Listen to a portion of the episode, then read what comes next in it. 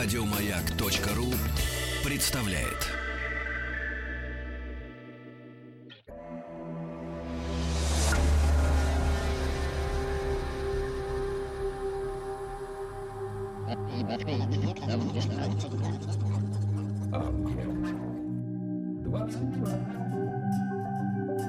Объект 22.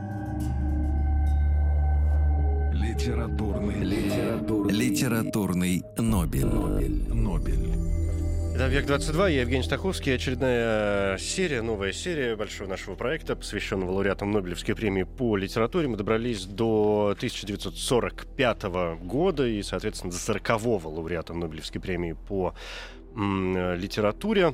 Здесь уже Мария Надьярных, кандидат филологических наук, старший научный сотрудник Института мировой литературы имени Горького. Мария, здравствуйте. Здравствуйте. Да, спасибо, что нашли на меня время, тем более, что, э, ну, раз уж вы здесь, значит, у нас будет что-то такое латиноамериканское. Что-то латиноамериканское такое будет. И м, это, насколько я понимаю, вообще первый лауреат Нобелевской премии по литературе, во всяком случае, из э, в Южной Америки, из Латинской Америки, да, то есть американцы были Соединенные Штаты, а вот ничего другого до Габриэллы Мистраль, а речь сегодня о ней, Да, до королевы было. латиноамериканской Да. литературы, как ее назвали при вручении Нобелевской премии, латиноамериканских лауреатов не было. То есть она как-то первая умудрилась перемахнуть э, этот океан. Но, тем не менее, да, Габриэла Мистраль, фигура, конечно, интересная, и имя на слуху, да и поэт, действительно, мне кажется, хороший и сегодня популярный достаточно, и не только у себя на родине, но и в мире в целом, ну, по моим ощущениям. Она и популярна, и проблемная. И, э, собственно, ее постнобелевская, скажем так, жизнь э, связана с э, рядом каких-то фактов, о которых мы, наверное, поговорим сегодня. А что касается ее пути к Нобелевской премии, наверное, тоже э, здесь можно говорить о каких-то и парадоксах, и одновременно о действительно ее э, признании во всем мире, э, реальном признании, она заслуживала этого.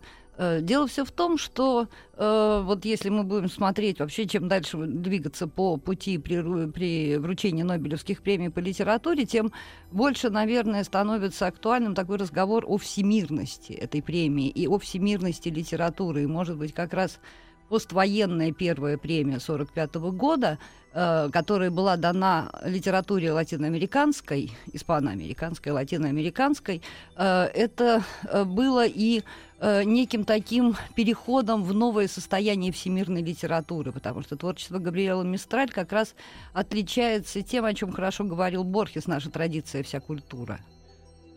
Поэзия Габриэла Мистраль очень проникновенно, глубинно связанная с миром Латинской Америки и самоощущением латиноамериканца, одновременно э, придает новое ощущение жизни со всемирным словом.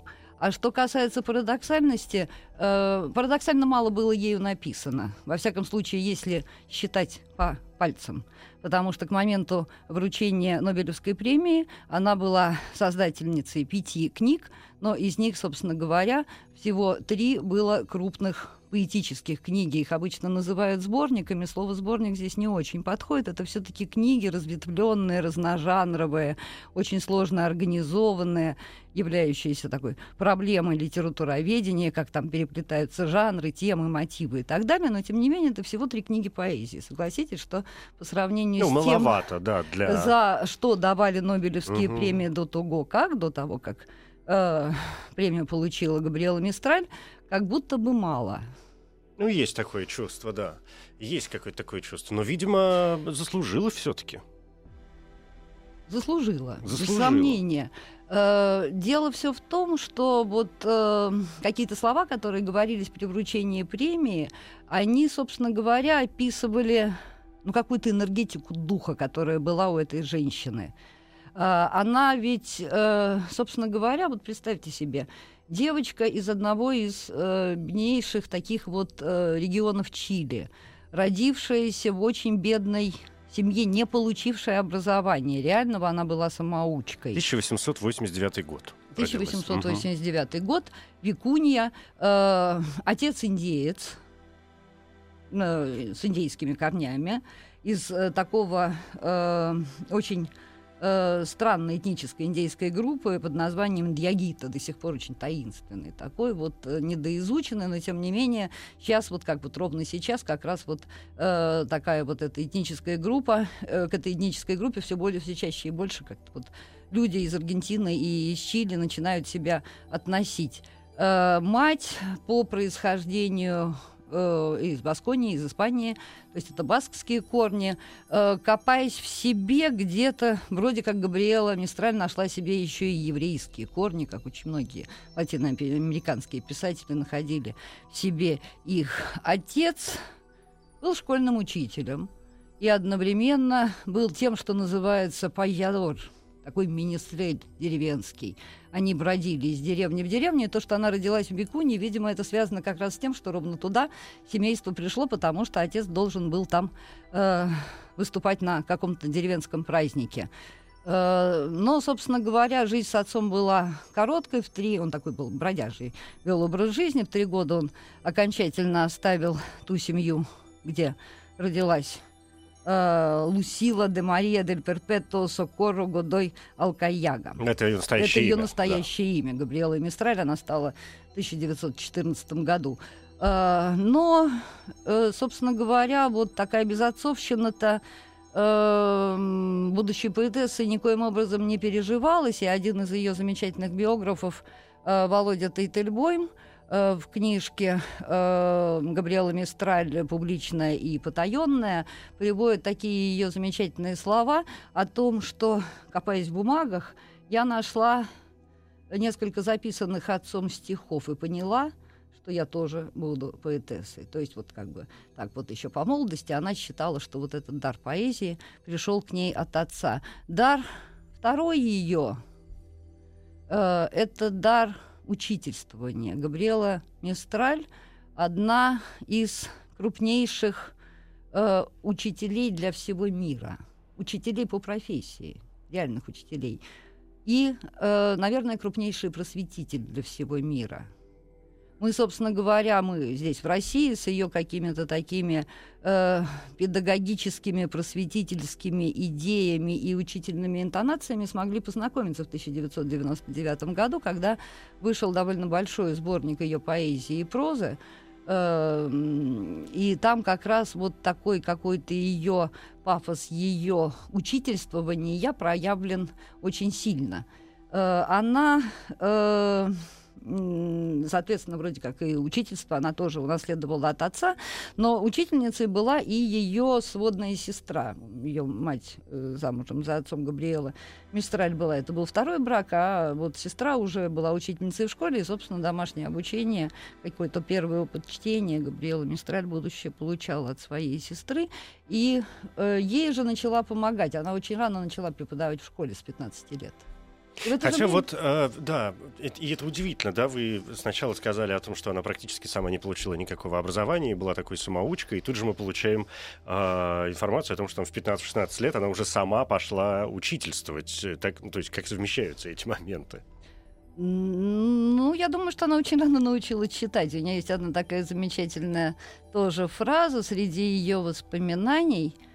Э, Я не точно буду цитировать, но попробую передать вот такой какой-то пафос. Однажды я нашла свое убежище и свой праздник. Это вечернее ночное чтение. Я открыла его для себя и расстаться с ним не смогу никогда. Она действительно очень рано научилась читать, ну, собственно, вот поскольку все-таки в семье-то наличествовал педагог, э, видимо, там помощь была оказана, а дальше уже пошли книжки, и книжки все-таки в доме были, и были школьные книжки, и у нее какая-то была безумная просто страсть э, к чтению, характерная, наверное, для истинных литераторов и, наверное, для истинных педагогов тоже. Э, она э, действительно погружалась во всемирную литературу.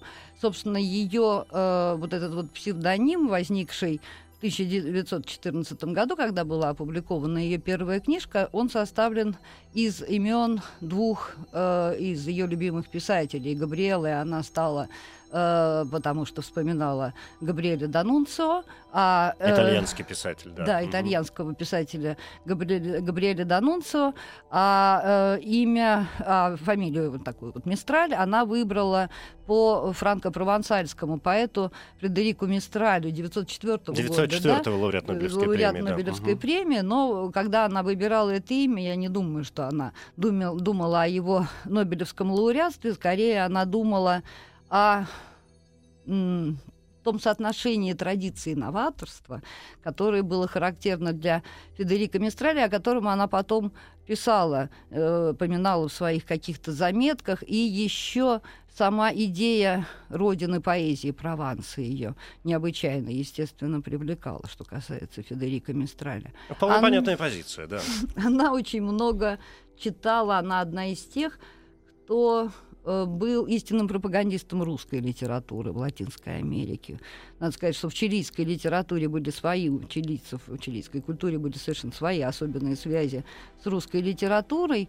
Э, и росла она в то время, о котором аргентинин замечательный Эрнесто Сабота сказал такие красивые слова. Мы все были пропитаны русской литературой. По-испански это было словом «инфильтро», такое вот, когда совсем пропитаны, как губка Э, эта губчатость перед русской литературой у Габриэла Мистраль открылась. Угу. Итальянцы, французы, русские, англичане. Она читала, читала, читала, читала, училась. И писала. Учила и писала. Видимо, начинала как-то потихонечку. А, писать начала, я так понял, вы сказали, в общем, достаточно рано, поглядывая на какие-то творения отца. Но вы вот уже не раз произнесли этот 1914 год, когда э, э, это что, сонеты? Да, это м- первая книжка, ее опубликованная и полученная ею первая премия на чилийском таких поэтических состязаниях под названием «Хуэгус Флоралис». Писала она с 15 лет. У нее, собственно говоря, вот какие-то такие даты э, в ее жизни э, совпадают, потому что она в 15 лет пошла э, преподавать в школу, и одновременно с 15 лет она начала писать краткие заметки вот в такую вот провинциальную чилийскую э, прессу. А 914 год — это публикация первой книжки «Возникновение псевдонима». Книжка э, называлась э, «Сонеты смерти». Угу. «Сонетус де ла муэрте». Э, эта книжка со временем стала одним из таких вот объектов мифологизации. Действительно, у Габриэла Мистраль, по всей видимости, была еще безумно влюбчивой потому что где-то еще в подростковом возрасте у нее возникла такая первая любовь, некий землевладелец на лет старше ее, с которым она переписывалась, потом э, вот такая любовь в переписке закончилась, возникла любовь реальная, э, звали эту первую любовь Ромелио Уретта, э, пишут, что она была с ним обручена, неизвестно, он так или иначе, в общем, там э, было некое такое любовное чувство. Судя по всему, этот э, юноша э, попал в какие-то такие финансовые путаницу, и э, он покончил с собой. И э, вот, соответственно, вот эти сонеты смерти э, писались и выносились на э, вот этот конкурс как бы в контексте пережитого горя, утраты возлюбленного. Э, вопрос тут вот в чем. Да, они действительно пронизаны драматизмом, трагизмом, ощущением утраты. Габриэла Мистрали ее поэзия, кстати говоря, отличается такой вот э, э, очень латиноамериканской чертой э, передачи заражением каки- каки- какими-то ощущениями. И... И она очень грустная. Она грустная, да, это действительно. Мы потом еще поговорим uh-huh, uh-huh. о том, где ее грусть и как должен вести себя, если успеем, ее читатель. Но дело все в том, что это идеальные сонеты.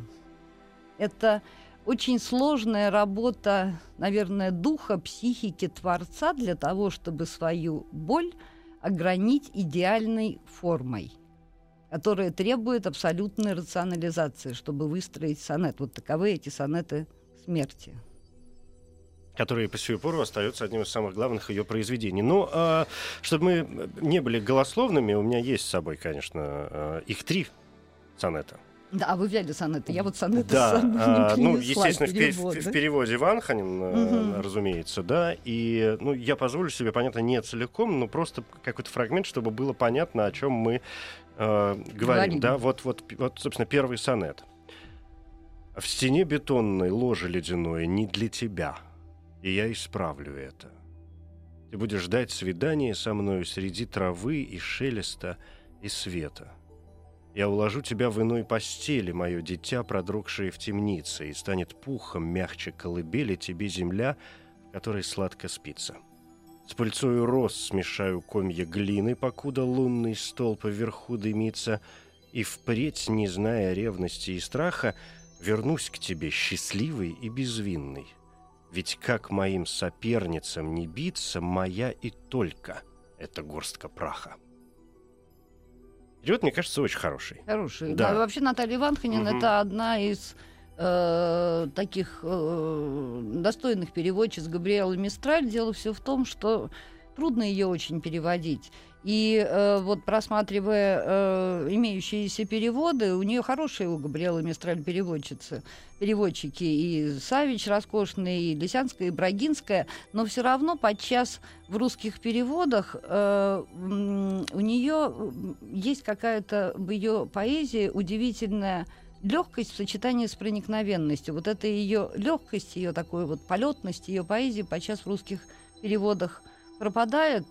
Ну, Наталья Ванханин э, очень много сделала, вот рождественские ее песни в переводе Натальи Ванханин, э, они абсолютно мистралевские, то есть это такое вот вживание в Габриэлу Мистраль. Получилось, Было, то есть, да, да. Ну, значит, получилось. э, это сразу ответ на вопрос, э, как читать э, Габриэлу Мистраль на русском языке, насколько удачные у нас переводы. Как мы решили, что переводы у нас, в общем, удачные. Что Да. повезло Габриэле с переводчиками, по крайней мере, на русский язык. И э, тексты, их достаточно много, и переведено ее достаточно много на русский язык, да, и, ну, в общем, если есть желание, всегда можно попробовать погрузиться и понять. Да, и они, собственно, что в открытом откуда. доступе вполне Мгм. есть. Ну и, собственно, мы идем дальше. Вот эти вот самые сонеты смерти, которые наделили э, поэтессу ее именем, псевдонимом. Она э, не хотела публиковать э, книжку под своим настоящим именем, боясь, что э, это вызовет негативную реакцию м, от педагогических э, кругов, тем более, что ее, в общем,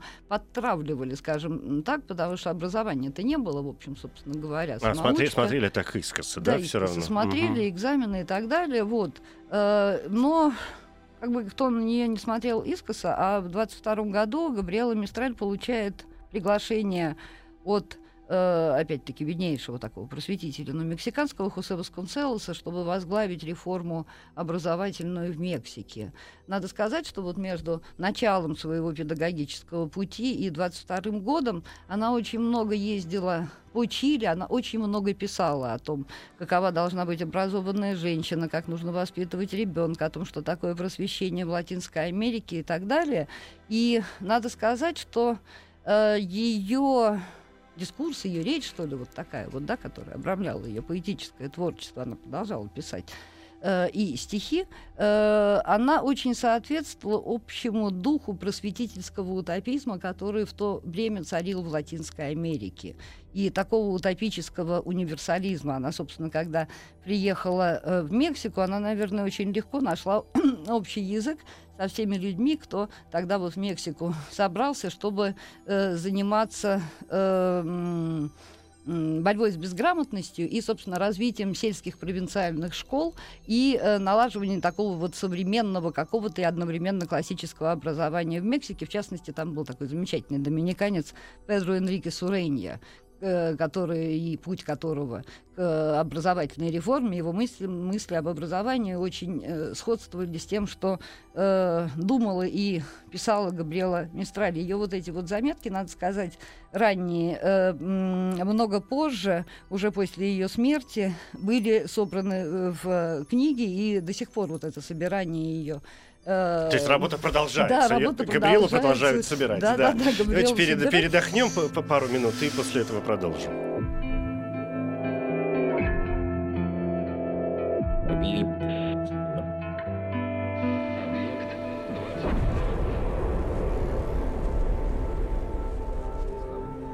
Объект 22.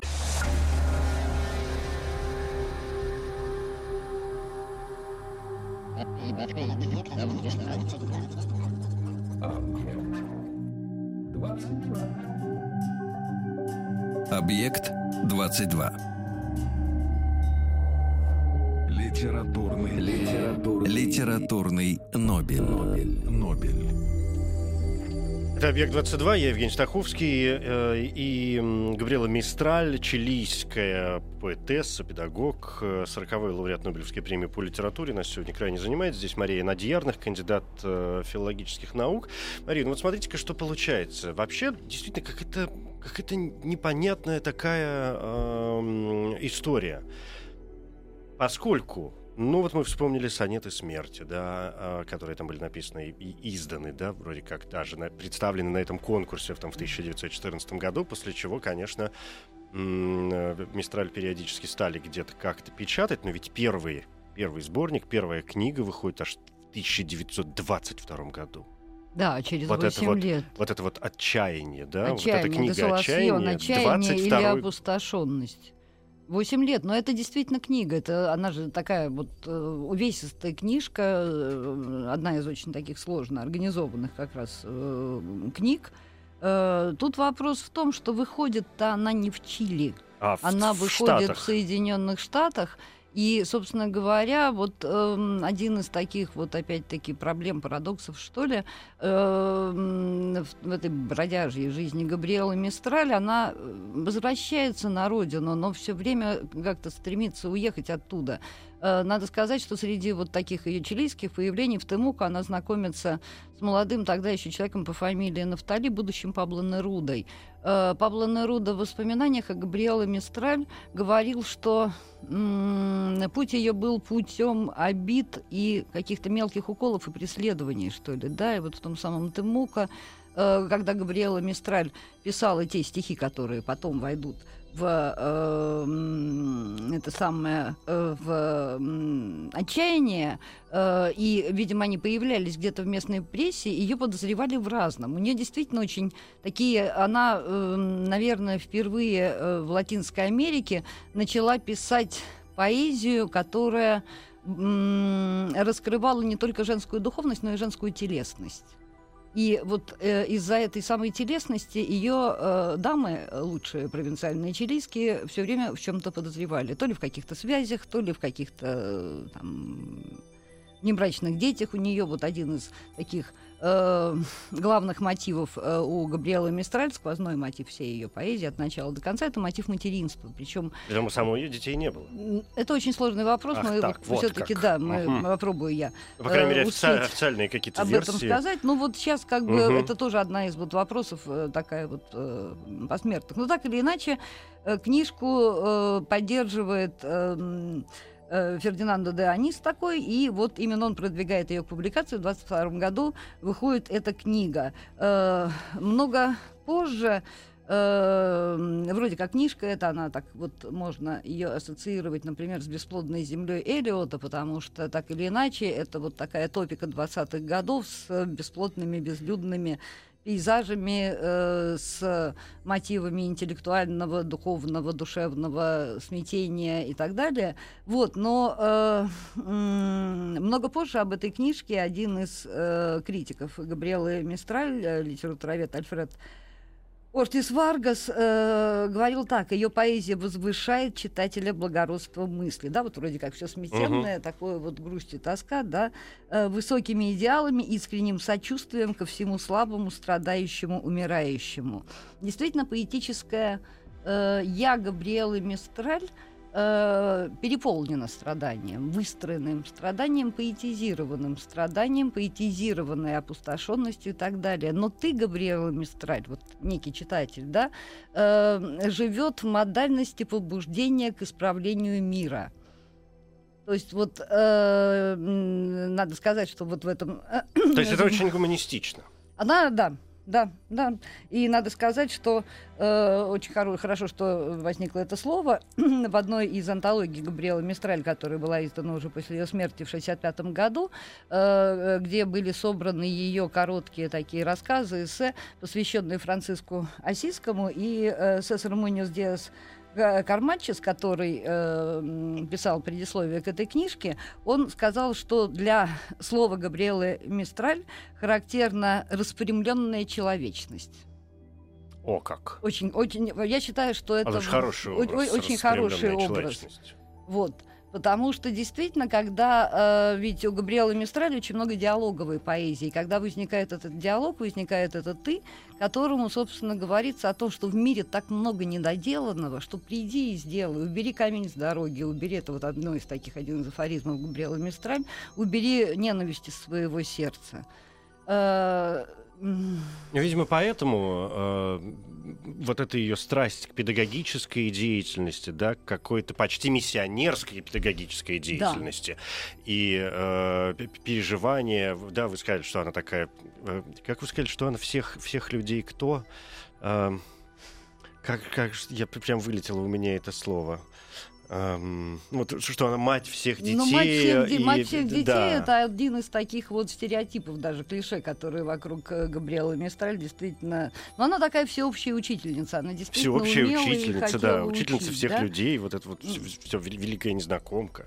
Ну и, собственно говоря, вот опять-таки э, э, поэзия Габриэлы Мистраль, она живет в самых разных э, версиях. И вот, например, э, песенные версии Габриэлы Мистраль, они очень близки интонациям и мелодике латиноамериканской теологии освобождения. То есть это такие вот молитвенные баллады, которые пишутся на стихи Габриэлы Мистраль. И, э, ну, они каким-то образом соответствуют вот этой распрямленной ее человечности.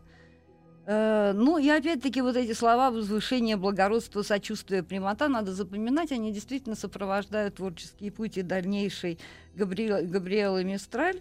И, э, надо сказать, она становится культовой личностью. В Мексике в 23 году ей ставят первый памятник. При При жизни. том, что прижизненный памятник был поставлен в 1923 году, при том, что э, мексиканцы говорят, что прекратите эту шумиху, потому что сама Габриэла Мистраль, она не обращает внимания, надо сказать, на этот памятник, э, потому что у нее, э, собственно, ее жизнь состоит, в, Педро Прадо так сказал, в э, борьбе с тщеславием ради искренности тоже. Потому что вот сама Габриэла Мистраль пишет э, до крайности афористичные, вокруг нее собираются вот такие вот э, афоризмы, которые, ну, наверное, идеализируют ее фигуру, а может быть, говорят правду о ее харизме, потому что, может быть, она правда была такая. А вот. что мы знаем все-таки о ее, о ее жизни? Ведь э, и вы уже сказали, что есть вокруг нее какие-то Да ори- мало ори- мы знаем о ореолы. ее личной жизни, потому что вот эта формулировка, которую Володя Тейтельбейм сделала публичная и потаенная, да,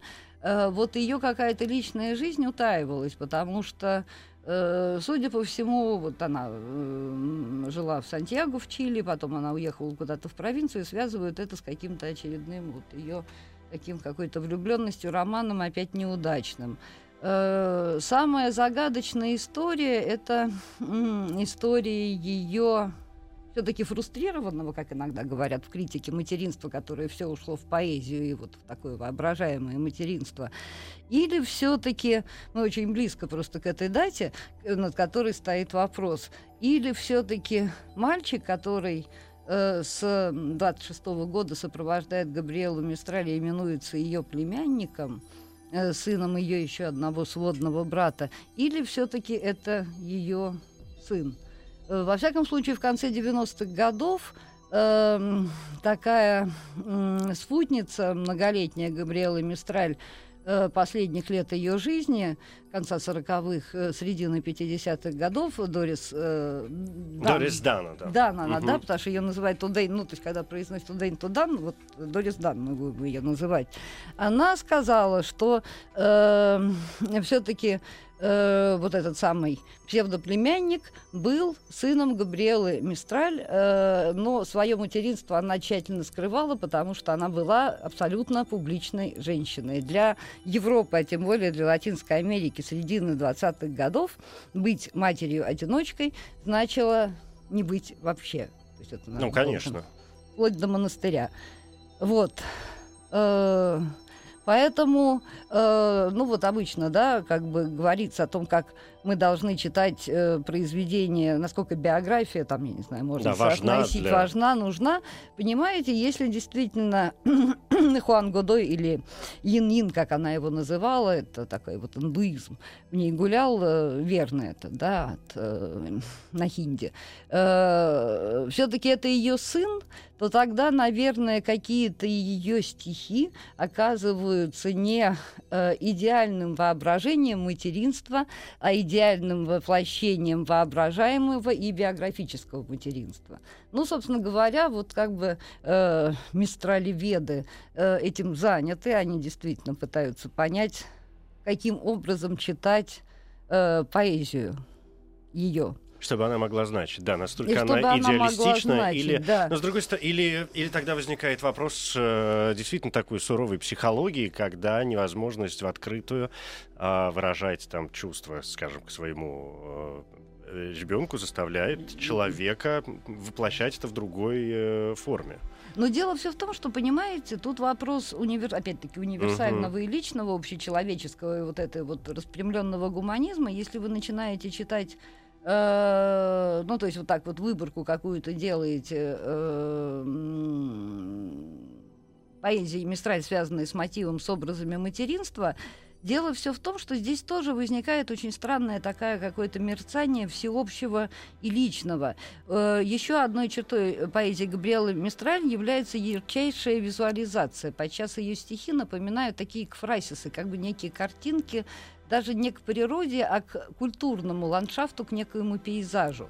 И э, если вот вы так насквозь начнете читать вот эти вот стихи, произведения какие-то и прозаические фрагменты Мистраль, посвященные материнству, э, то э, возникает ощущение вот где-то так в подсознании такого вот латиноамериканского морализма, для которого тема матери и материнства и э, вот это образы, э, этот образ э, женщины-матери с младенцем очень характерен. Просто это вот э, можно взять, поставить перед собой какие-то вот картины Сикейрос или Риверес, например, да, таких главных что ли, латиноамериканских моралистов, и на их фоне начать читать Габриэлу Мистраль, э, ощущение вот этой визуализации, что как бы вот этот визуальный ряд релевантен э, абсолютно точно.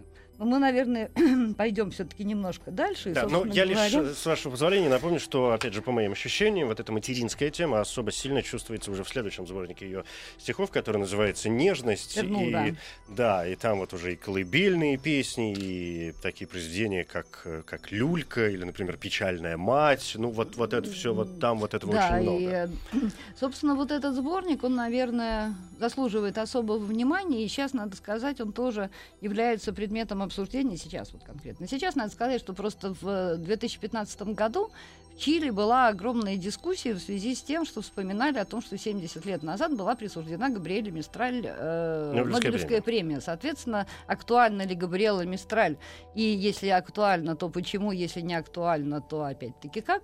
Э, вот были темы этой дискуссии, и вот э, сборник ее нежность это, собственно говоря, некая такая странная э, поэзия для детей и не для детей одновременно.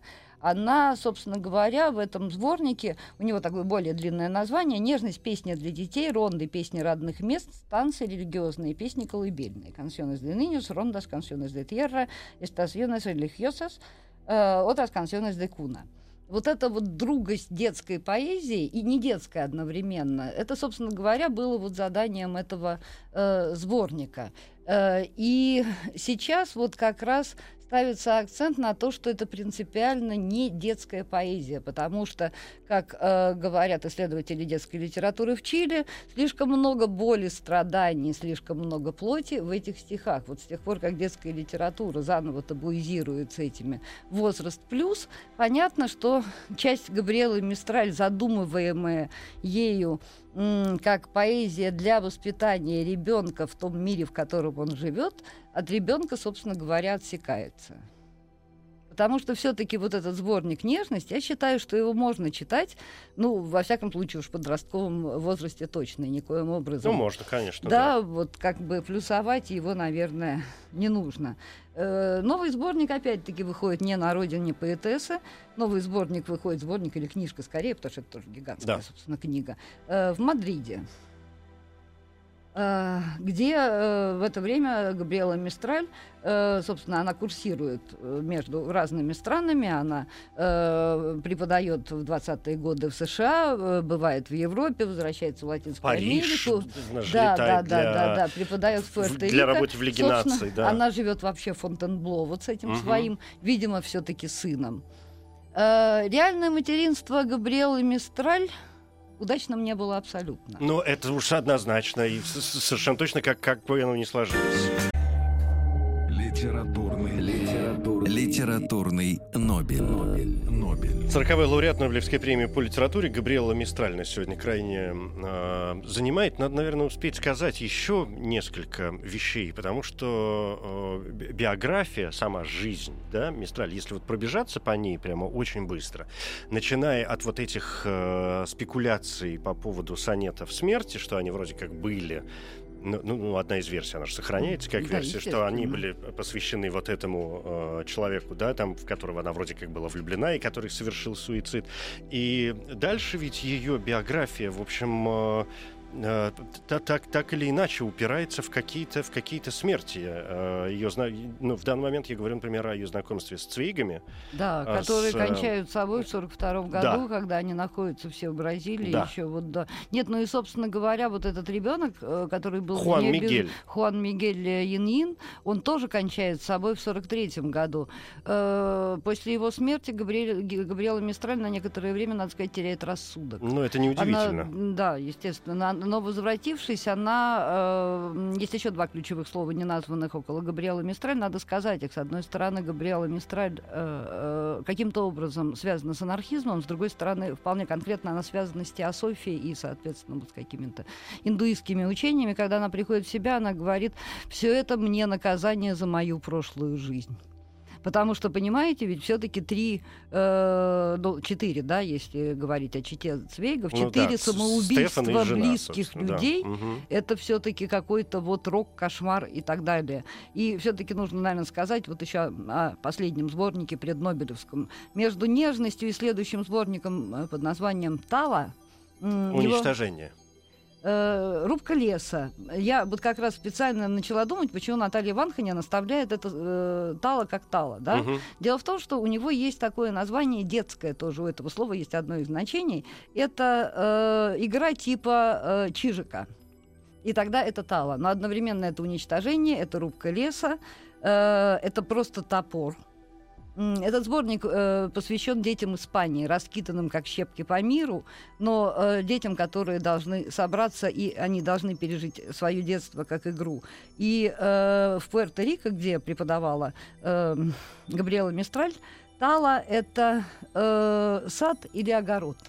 То есть вот очень много... Вот, э, Очень как- многозначительно. как ее перевести м, Габриэлу Мистраль, если, собственно говоря, вот этот сборник, он и ставится, строится как э, там сильные мотивы потерянного рая, возделывание своей жизни как сада, э, мира, который разлетается как щепки. Э, большой срок, 24-38. Но именно в это время начинается разговор о том, что Габриэлу Мистраль надо бы подать на Нобелевскую премию. После 1938 года с выходом Талы процесс запущен. Ее друзья из Боливии, из Чили просят ее собрать документы для подачи материалов на Нобелевскую премию. Габриэла Мистраль к этому времени переведена на иные языки очень мало, тем более она совсем не переведена на шведский язык, а для лауреатов м, 30-х годов перевод на шведский язык был обязателен. Но начинают переводить ее вовсе не на шведский, а на французский язык. Э, Переводами занимаются ровно в 1939 году, когда Габриэла Мистраль собирает документы. При этом она говорит, что лучше было бы, чтобы подавали не имена. Она называет других людей. Это Ромула Гальегос и Альфонсо Рейес, оба из того же круга таких вот просветителей, писателей, утопистов, и Альфонсо Рейес это один из крупнейших философов культуры латиноамериканской, но так или иначе идет процесс подготовки этого французского сборника. И надо сказать, что тут друзья отличились. Они просят, чтобы предисловие к сборнику написал не кто-нибудь, а Поль Валерий. Угу. Ой, там же тоже какой-то скандальчик был непонятный. Да, там был скандальчик, потому что тут Габриэла Мистраль э, просто сказала, нет никакого Валерии, не потому что я его не уважаю, нет, наоборот, я преклоняюсь перед ним как э, перед поэтом, но он совершенно не знает испанского языка, он просто не сможет написать обо мне такой, какая я есть. В итоге предисловие пишет Миамандра, но тут случается начало войны. войны. И э, сборник этот не выходит.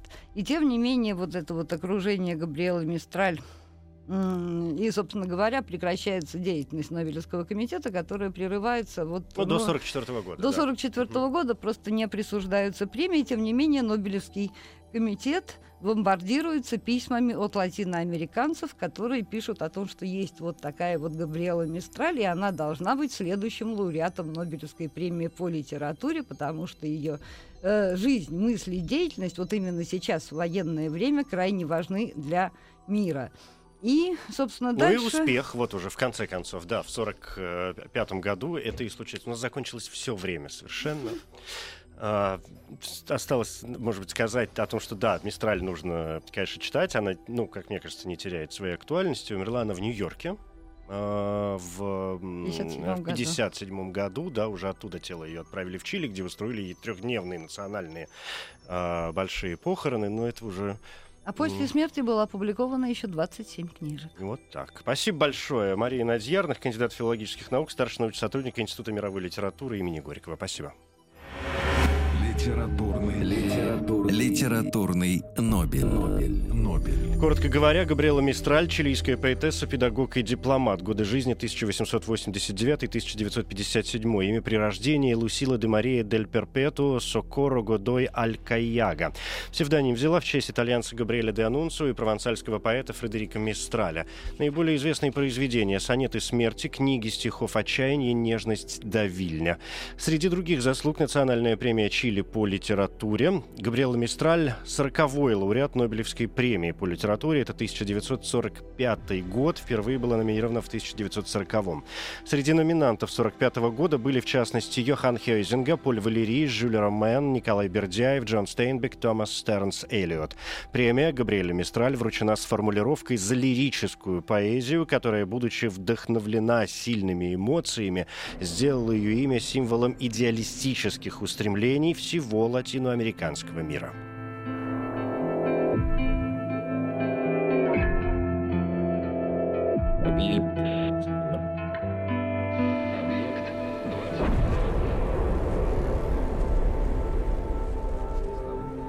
Объект 22. Еще больше подкастов на радиомаяк.ру.